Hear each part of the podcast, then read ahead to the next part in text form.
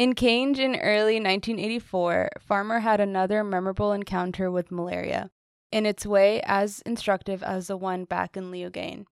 The patient was a young woman. Her father decided to have her treated by a local Hungan, a voodoo priest, but after a lot of discussion, the mother agreed to let Farmer and a Haitian doctor treat her with chloroquine as well. She recovered. In an essay which he titled The Anthropologist Within, Farmer wrote that in the aftermath of that case, he wondered obsessively about the role anthropology should assume in his life. He had been taught that an ethnographer should observe, not try to change what was being observed. But practiced in that way, anthropology seemed impotent in the face of everyday problems of adequate nutrition, clean water, and illness prevention. It's clear by the end of the essay that anthropology now interested him less as a discipline unto itself than as a tool for what he called intervention. He had settled not for a synthesis between observing and acting, but for doctoring and public health work that would be partly guided by anthropology. Its uses were obvious. A doctor who knew nothing about local beliefs might end up at war with voodoo priests, but a doctor anthropologist who understood those beliefs could find ways to make voodoo Hungans his allies.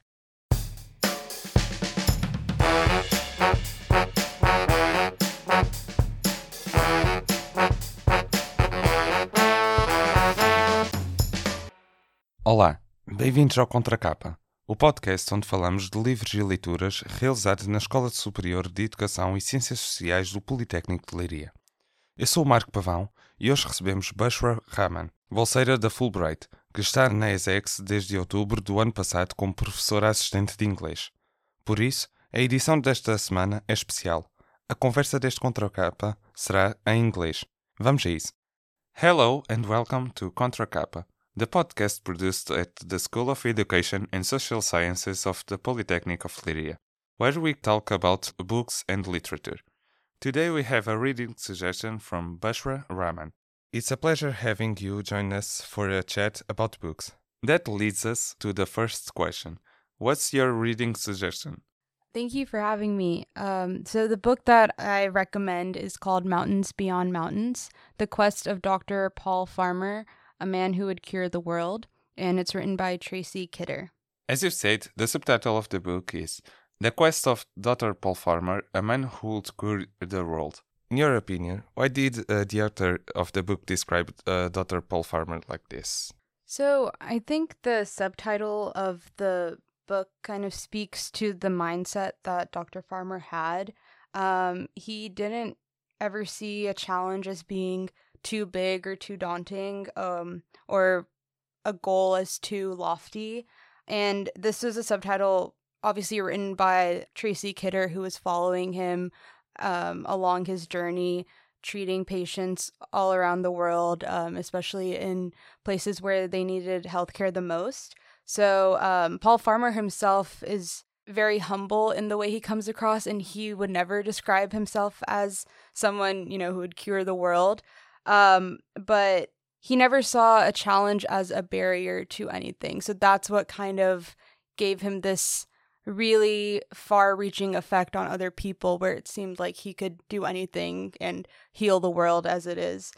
There's like instances in the book where he'll, you know, treat a whole community and the people will refer to him as a saint, but that doesn't go to his head. It just motivates him to work harder that's why I think that's the subtitle given to this book because it's not in Dr. Paul Farmer's own words, but it's the impact he's had on so many different people without even realizing it.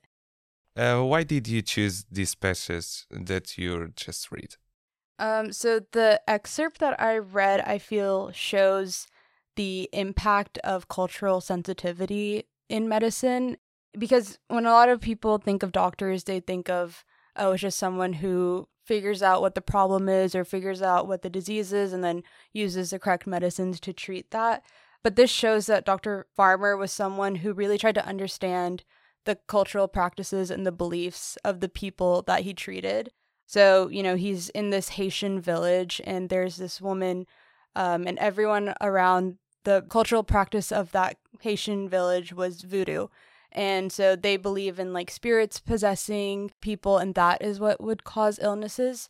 So instead of, you know, you know, he's a doctor, he's studied medicine, he knows where these diseases come from, he knows the science behind them. He could have very easily, you know, kind of dismissed that and said, no, you are wrong, because this is the explanation. He kind of works with the local voodoo priests in the village and tries to use them as an ally to create a treatment for this young lady. Um, and so ultimately, she was recovered from her illness, but it just kind of shows the importance of having that deeper cultural understanding, uh, especially for a doctor. And I guess it especially spoke to me because in college I majored in anthropology. So the study of like societies and humans and different cultures was always important to me and always very interesting to me. So I think that passage really shows how important it is when it's implemented in the right way. So um, he needed to find the culture, as you said, um, because if he just gone uh, like uh, it's not spirits, it's not anything, it's uh, it's just a disease, uh, they wouldn't receive uh, him. Exactly. Um, so uh, he need to study their culture to approach them and talk to him uh, about the disease of this woman. Exactly. Yeah, because if he kind of came from like a condescending point of view, he wouldn't be someone that they could trust or someone that could effectively heal um, you know, whatever diseases were coming up. If he didn't have that kind of sensitivity to understand where they were coming from, they would just see oh, this is an American doctor. He's like looking down on us and he doesn't care about us. He's just here to like, you know, exploit just us or money. whatever. Exactly. It's just a foreign. Exactly. Yeah. yeah. So. Um, can you tell us a little bit more of this uh, title, Mountains Beyond Mountains? Sure. So, one of the places that Dr. Farmer worked in was uh, Haiti, and he worked on tuberculosis and malaria cases there and brought a lot of robust modern medicine from the US and like made facilities there that they could treat their patients there. Um, so this was actually a, uh, like a saying or like a proverb from the Haitian people. It basically means like mountains beyond mountains that once you're faced with one difficulty, there's another difficulty right behind it. And that's just the way that life is. It's kind of like a you just roll with the punches and you know you don't dwell on oh there's this big mountain in front of me i can't pass through because if you get through that mountain there's another one behind it we as humans we are destined to be faced with difficulties and challenges in life and the best way to approach that is to just accept it and just know that that's a fact of life and not let that like paralyze you or stop you from achieving what you want to achieve so, what makes this book special to you? There's a lot of reasons that this book is special to me. Um, like I said earlier, I had majored in anthropology, and Dr. Farmer in the book, he he was actually an anthropologist as well as a physician. So um, he, you know, would do field studies and research as well as practice medicine. So, yeah, I majored in anthropology in college and I was also on a pre med track. So, I planned to um, attend medical school and hopefully become a physician. And the reason this book is special is because it was recommended to me by one of my anthropology professors back in my junior year, my third year of university back in Atlanta. And he had recommended it to me because he knew I wanted to pursue medicine. And um, I was also very interested in cross cultural perspectives and widening my horizons, you know, meeting and understanding different kinds of people. I, I always knew that if I practiced medicine, I wanted to help as many people as possible from as many different backgrounds as possible, not just one, you know, socioeconomic bracket or you know one type of community but be able to be an ally for very diverse groups of people and so um, he understood that about me and he told me to read this book before i enter medical school because it would open my mind and inspire me and also challenge the way i view medicine and think about it.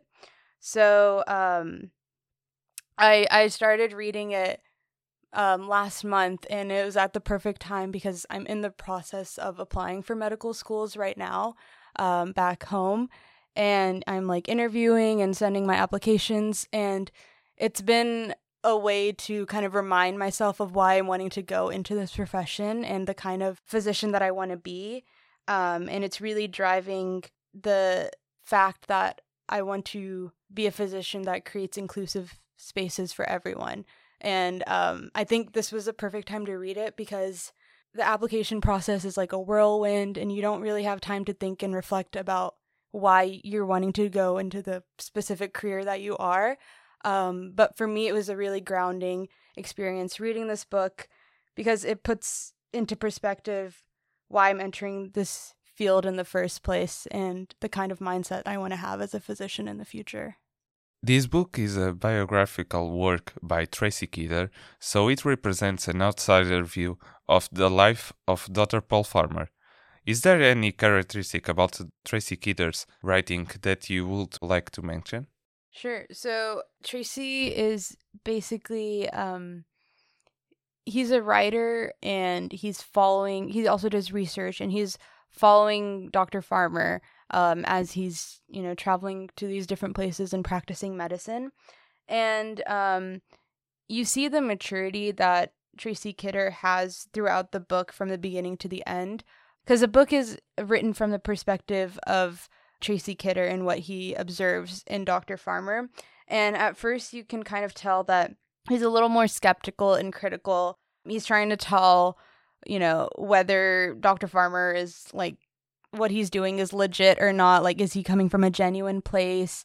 Um, he kind of can't believe his eyes for what he sees. Like, this is a doctor who was trained at Harvard but has devoted his life to, you know, living in some of the poorest countries in the world and helping these people. And he has nothing about him that is like pretentious or anything th- that he thinks that he's better than anybody else. He's so grounded and he almost can't wrap his head around that. So th- you see in the beginning that he's kind of skeptical of who Dr. Farmer is and what his motive might be.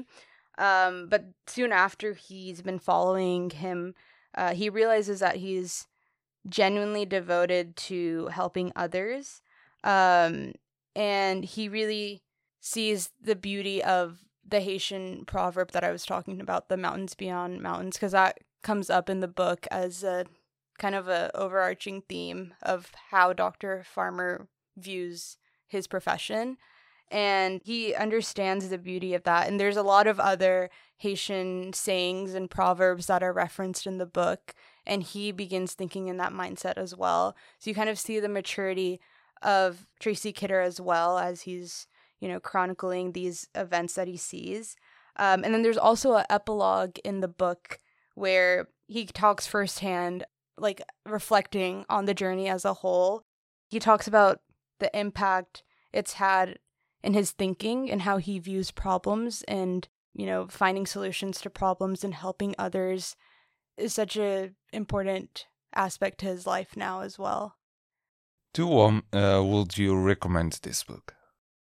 I would recommend this book to anybody who feels disheartened or they feel that um, there's a lot of pressure to figure out what your purpose in life is and you feel like you don't have that, then I feel like this is the book for them because it really emphasizes the point that the best thing that we can do is help others around us. However small or insignificant you may think an action is, you never know the ripple effect it can have on others in a community. Um, so it really gave me that perspective and opened my eyes to just how many opportunities there are around you to help others and make someone's life better. And by having an open mind and an open heart, uh, you can touch so many different lives. And it's just really a, a matter of your mindset and how you view the world around you. So, yeah, I think it's, I think I would recommend it for anybody who's looking for inspiration in life and feels kind of lost or stuck and feel empty. They don't know where they're going, where what they want to do with their lives. I think this gives a good starting point of first yeah. Or if uh, they know what uh, they want to do um, they just don't know how they do that. Mhm. uh, so they feel lost. Yes exactly. Yeah. If you had an ideal scenario in which uh, to read this book what will it be? Um, so I think for me, thinking into the future, hopefully when I'm a doctor and maybe I've had a really difficult day and you know, I I felt like I didn't do my best or there were so many other things I could have done. Um, maybe just everything looks bleak and hopeless and I feel really disheartened. I feel like in that kind of situation, that would be the ideal scenario to read this book to uplift me and inspire me. So can you imagine you being on your office Yeah. and uh, and it's like uh, I need to read this book. Yeah, Uh, it's really good. exactly. I'll have it in my desk and I'll just pull it out. I'll like bookmark different parts of the book that I I need to come back to. Yeah. Or like any point in time where I feel like just the world is a dark and bleak place and you know there's Just There's a lack- little, a little bit a little bit of light. Yes, a little bit of positivity. Yeah. Leslie, if you had to choose one word or a sentence to describe this book, what would it be? Um, the first word that comes to mind for me is humanity in this book because that's the biggest, I think, takeaway that I had from this book was just seeing that we make all of these distinctions amongst ourselves to divide ourselves, but at the end of the day, the thing that kind of strings us all together is our humanity. And that's how Dr. Farmer saw his patients and the people he treated he didn't, you know, dwell on the fact that they come from a completely different world than he does and believe in completely different things. He just saw that these were humans who have families who have a lot of love and he just wanted to make their lives better and give them a better quality of life and give them a healthy happy life and i think that's what led him to have the impact he had on so many different communities around the world so yeah humanity I think that's a, a very good word uh, for this book. Yeah. yeah. Um, so thank you for uh, the visit.